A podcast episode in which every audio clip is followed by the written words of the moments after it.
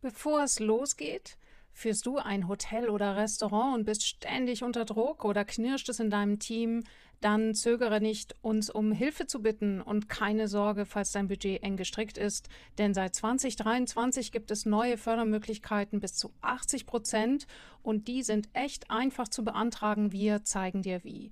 Also, buch dir noch heute einen kostenlosen Kennenlerntermin mit uns auf www.salzinnersuppe.de slash Kontakt. Lisas Leidenschaft. Podcast für Engagement und Mehrwert. Hallo, ich bin Lisa Boje, Begründerin der Hotelharmonisierung, die ich zusammen mit meiner Partnerin Marina Hobi ins Leben gerufen habe. In diesem Expertenblog für Hoteliers, Gastronomen und serviceorientierte Unternehmer erhalten Sie Tipps, Inspirationen und exquisites Know-how darüber, wie Sie die Gastgeberlandschaft positiv beeinflussen.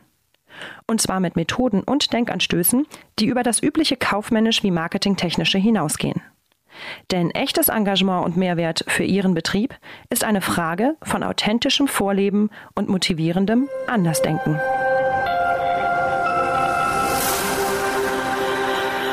Große Unternehmen, die beschäftigen Strategieberater, Werbeagenturen, heben die Qualitäten ihrer Produkte hervor, Manager und Pressesprecher sind in Kommunikation geschult. Alles für das perfekte Auftreten des Unternehmens oder der Marke.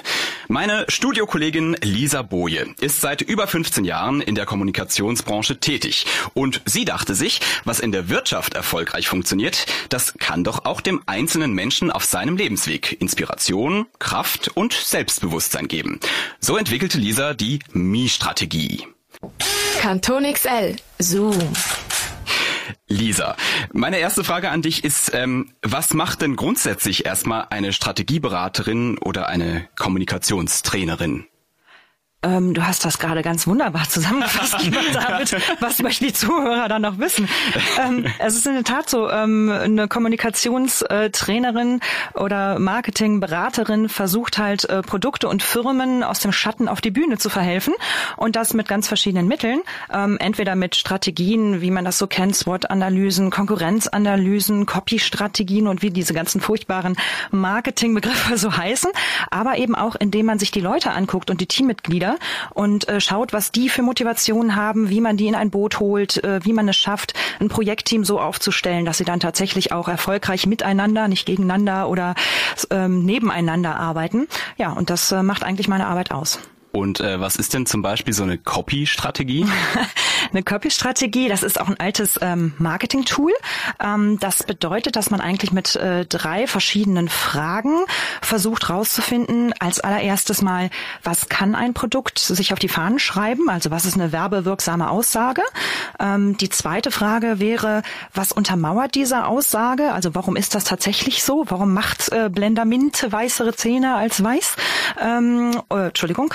Und, und die dritte, die dritte Frage, die man stellt, ist, in welcher Art und Weise ähm, tritt das Produkt auf dem Markt auf und kommuniziert es? Also kommt es jugendlich daher, kommt es professionell daher, ähm, ist es per Du, ist es per Sie mit seiner Zielgruppe? Und wenn man sich diese drei Fragen genau anschaut, dann bekommt man einen Kern, einen, einen Werbeaussagekern, äh, den man dann halt äh, in Bilder und in Worte und in Filme fasst. Okay.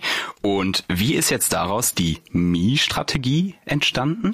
Das ist eigentlich ganz lustig. Also diese vorgenannte Copy-Strategie, die eben Unternehmen äh, beleuchtet, die habe ich natürlich nicht nur mit großen Unternehmen gemacht, sondern auch mit Einzelkämpfern, also mit Personen, die eigentlich ihr Unternehmen selber sind, Berater oder Trainer oder Kosmetiker oder ähnliches.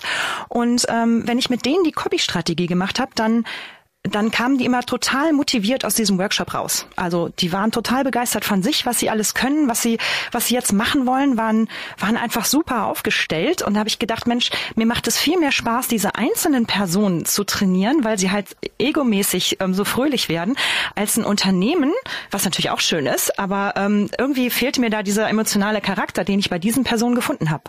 Und da habe ich mir gedacht, na gut, also wenn das bei diesen Personen funktioniert, vielleicht kann man auch eine Strategie entwickeln, entwickeln, die eben wirklich genau konzipiert ist auf die Person selber und nicht auf ein Unternehmen oder ein Produkt das, und das Beste aus dir rausholt. Das führt uns zur nächsten Frage, die natürlich lauten muss, was ist denn die Mi-Strategie? Ja, die Mi-Strategie ist eben genau ähm, eine Copy-Strategie, äh, in allerdings doch dann später reichlich abgewandelter Form, die ähm, jeden Einzelnen durchleuchtet oder wo, wo du dich, wenn du jetzt beispielsweise kämst, ähm, fragen müsstest, was habe ich für Fähigkeiten, was habe ich für Talente, was habe ich für Träume, was habe ich für, für Hobbys, ähm, was sind meine Grundeinstellungen, was habe ich mitgekriegt aus der Erziehung und aus all diesen Schätzen, nenne ich sie mal, die jeder von uns in uns trägt, äh, picken wir uns dann die raus, die für verschiedene Fragestellungen in deinem Leben ähm, nützlich sind, um dich weiterzubringen. Aber erstmal heißt es, die Schätze auszugraben.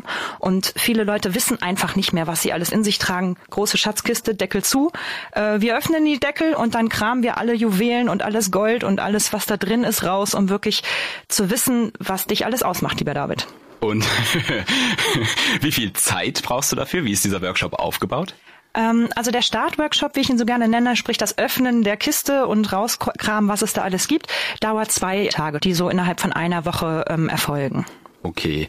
Und an wen richtet sich dieses neue Workshop-Konzept? Grundsätzlich eigentlich an dich und mich. Also ich sag jetzt mal ähm, an Leute so 30 hm, plus, ähm, gerne auch älter, die so vielleicht so nahe der Midlife-Crisis stehen oder die so Fragestellungen haben, wo soll es hingehen, wie will ich mich weiterentwickeln, wie motiviere ich mich wieder im Job, wie stehe ich vor meinem Chef besser da. Ähm, also keiner, der jetzt irgendwie deprimiert in der Krise steckt, den würde ich dann, glaube ich, doch zu anderen Leuten schicken, sondern nimm nimm's als Motivations- und Ego-Boost und den kann wahrscheinlich relativ jeder gut vertragen zwischendurch, um sich wieder zu zentrieren und zu wissen, wo die Reise jetzt wirklich wieder hingeht. Ich äh, zitiere mal kurz von deiner Homepage. Da steht, Sie sind gut, richtig gut. Sie leisten hervorragende Arbeit. Sie stehen mitten im Leben. Sie wissen, wo Ihre Reise hingeht. Tja, wissen Sie das wirklich? Stehen Sie mit geradem Rücken vor Ihrem Chef und sich selbst? Ist Ihnen bewusst, was Sie alles ausmacht? Glänzen Sie mit der Mi-Strategie. Die Mi-Strategie ist genau das, was Ihnen helfen kann, um selbstsicher, gefestigt und souverän aufzutreten. Lisa, wie sieht das bei dir aus? Wo geht die Reise hin? Bei mir persönlich? ja, ab durch die Mitte zur Mi-Strategie. Nein, das ist schön, dass du mir diese Frage stellst, weil ähm, als ich den allerersten Workshop gemacht habe dazu, das war noch ein Testworkshop, da habe ich äh, Kollegen, Freunde und äh, Geschäftspartner eingeladen, die auch Gott sei Dank alle gekommen sind. Und ähm, da habe ich dann festgestellt, dass sie sich halt in der letzten Runde halt überlegen sollten, was sind ihre nächsten Schritte, was sind die Träume, die sie damit erreichen wollen und was brauchen sie dazu. Und dann haben sie das alles überlegt und formuliert und ich saß da und dachte so, hey, Moment mal, ich habe mir diese Frage vor zwei, drei Jahren auch gestellt und ich lebe genau den Traum, den ich mir damals ausgemalt habe. Sprich, was eigenes entwickeln, Menschen Freude zu bereiten und, äh, und denen zu helfen, auf ihrem Lebensweg weiterzukommen. Also absolut Ziel erreicht und äh, diese Welle möchte ich noch ein bisschen ausreiten. Kanton XL, Zoom. Lisa, du hast uns eben dein neues Workshop-Konzept, die Mi-Strategie, erklärt. Du hast dich aber schon 2005 äh, als Strategieberaterin und Kommunikationstrainerin selbstständig gemacht und äh, hast das auch so weitergezogen, als du 2007 in die Schweiz kamst. Ähm, mit B-Bewilligung ähm, hast du nachher selbstständig eben in der Schweiz gearbeitet. War das ein großer Bürokratieaufwand? Tja, Nein, ganz und gar nicht. Also das war echt super, extrem schön in der Schweiz. Ein herzliches Dankeschön an dieser Stelle auch. Ähm, in Deutschland hatte ich das schon vorsichtig versucht. Ich wollte, als ich Mutter wurde, so ein so äh, äh, Online-Verkauf machen und musste von Amt zu Amt rennen und mir Bewilligungen holen und polizeiliche Führungszeugnisse bringen und dann gleich schon als ersten Brief kriegte ich die äh, Mitteilung, ich solle bitte schon mal im Voraus die Mehrwertsteuer zahlen, die ich wahrscheinlich einnehmen werde.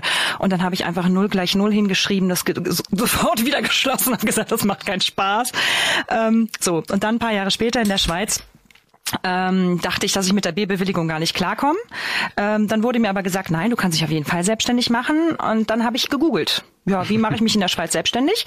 Und bin ins Leere gelaufen. Hab gesagt, gibt's doch nicht. Gewerbeamt Schweiz, bin ins Leere, gelaufen. Und dann bin ich zum Amt hingelaufen und habe gesagt, liebes Bürgeramt, ich bin die Lisa, ich würde gerne Werbeberatungsagentur aufmachen. Was muss ich denn tun? Wem melde ich das? Und dann kam nur so, ja, wem wollen Sie das denn melden? Ich so, naja, das weiß ich nicht, das frage ich Sie. Ja, aber da melden wir uns doch bei Ihnen und Sie sich nicht bei uns. Und dann sage ich, ja, aber wieso wollen Sie sich denn bei mir melden, wenn Sie nicht wissen, dass ich mich selbstständig gemacht habe? Ja, das sehen wir doch bei Ihrer nächsten Einkommensteuererklärung, oder? Und dann sage ich, und jetzt? Und jetzt gehen Sie nach Hause, machen ein Schild an die Tür, Werbeberatung und dann sind Sie selbstständig. Das habe ich da gemacht. und ich muss wohl dazu sagen, ich habe dann doch noch die AHV mal angerufen und gefragt, ob ich mich da vielleicht noch versichern muss. Und ich habe auch noch meinen Versicherungsberater angerufen, ob eine, ob eine Haftpflicht vielleicht sinnvoll ist. Ähm, und die haben mir dann auch noch ein bisschen weitergeholfen. Aber grundsätzlich war das wirklich total angenehm. Auch wenn ich in der Bringschuld war, was man in Deutschland ja sofort ist, ähm, dann kriegst du von irgendeinem Amt in der Schweiz irgendwann mal einen Brief.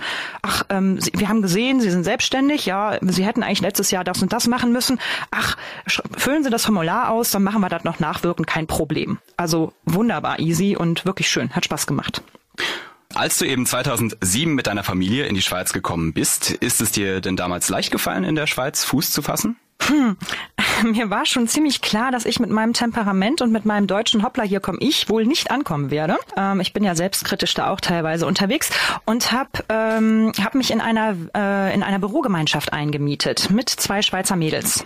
Und wenn ich einen Neukundentermin hatte oder einen Auftrag bekommen sollte oder so, dann habe ich immer eins meiner Mädels mitgenommen oder ans Telefon gehen lassen, um quasi den Schweizer Türöffner zu haben. Und die haben immer den Grüß August für mich gemacht und dann habe ich anschließend ähm, vorgebracht, was, was wir so tun. Und damit bin ich echt ganz gut gefahren. Kleiner Tipp. Klingt nach einem guten Konzept. Und inzwischen, äh, eben seit 2007 bist du jetzt schon da, äh, hast du bestimmt ein paar schweizerdeutsche Lieblingsausdrücke für dich entdeckt, oder? Oh, bist du gemein. Jetzt aus dem oder Berufsleben ein, oder was? Nee, nee, überhaupt nicht. Ich meine jetzt einfach äh, vielleicht äh, Begriffe, die dir schon ganz am Anfang da von deinen ja. Türöffnerinnen, Kolleginnen äh, äh, ins Ohr gekommen sind oder die du inzwischen gehört hast. Nee, mein vielleicht sogar selber benutzt schon. Nee, mein Lieblingsbegriff ist eigentlich das, was mein Mann damals überhaupt nicht verstanden hat. Äh, wir waren auf dem Kinderspielplatz mal weg vom Beruf ähm, und, äh, und irgendwann sagte mein Mann zu mir, wer ist denn dieser Silo? Wer heißt denn hier Silo? Immer wird nach dem gerufen. Und dann habe ich nur gesagt, Götzilein, äh, Silo heißt sein lassen. Und deswegen wird das hier die ganze Zeit gerufen. Und deswegen ist das also, das ist so der Einstieg in meine Lieblingsschweizerdeutsche Wörter. Sehr gut. Ähm, letzte Frage. Gibt es etwas, äh, das du insbesondere Schweizern in deinen Kommunikationsworkshops häufig erst vermitteln musst? Also quasi etwas, womit die Schweizer vielleicht mehr Mühe haben in der Kommunikation? Ich glaube, Nein, es ist ganz andersrum. Ich muss mich immer wieder vor den Schweizern zurücknehmen und sage auch beim Eintritt in eine, in eine Schulung, gerade wenn es viele Schweizer sind, dass sie mir bitte ein Zeichen geben mögen, wenn ich weit weg galoppiere. Denn immerhin bin ich in der Schweiz und nicht sie bei uns. Und ich habe auch schon mal in einem Vortrag von einem Kollegen gesessen, wo sich zwei Schweizer dann äh, miteinander unterhalten haben, gesagt haben, ist wahrscheinlich interessant, aber ich verstehe den nicht, der ist zu schnell. Ja. Also von daher genau andersrum. Ähm, ich rate allen Deutschen, ähm, wirklich ein bisschen ihr Temperament zurückzunehmen, was mir auch nicht immer einfach fällt und ähm, und auch wirklich viel mehr Smalltalk zu machen, bisschen mehr Stimmung zu machen und auch durch die Blume zu sprechen. Lisa, vielen vielen Dank für das Gespräch. Sehr gerne. Kanton XL Zoom.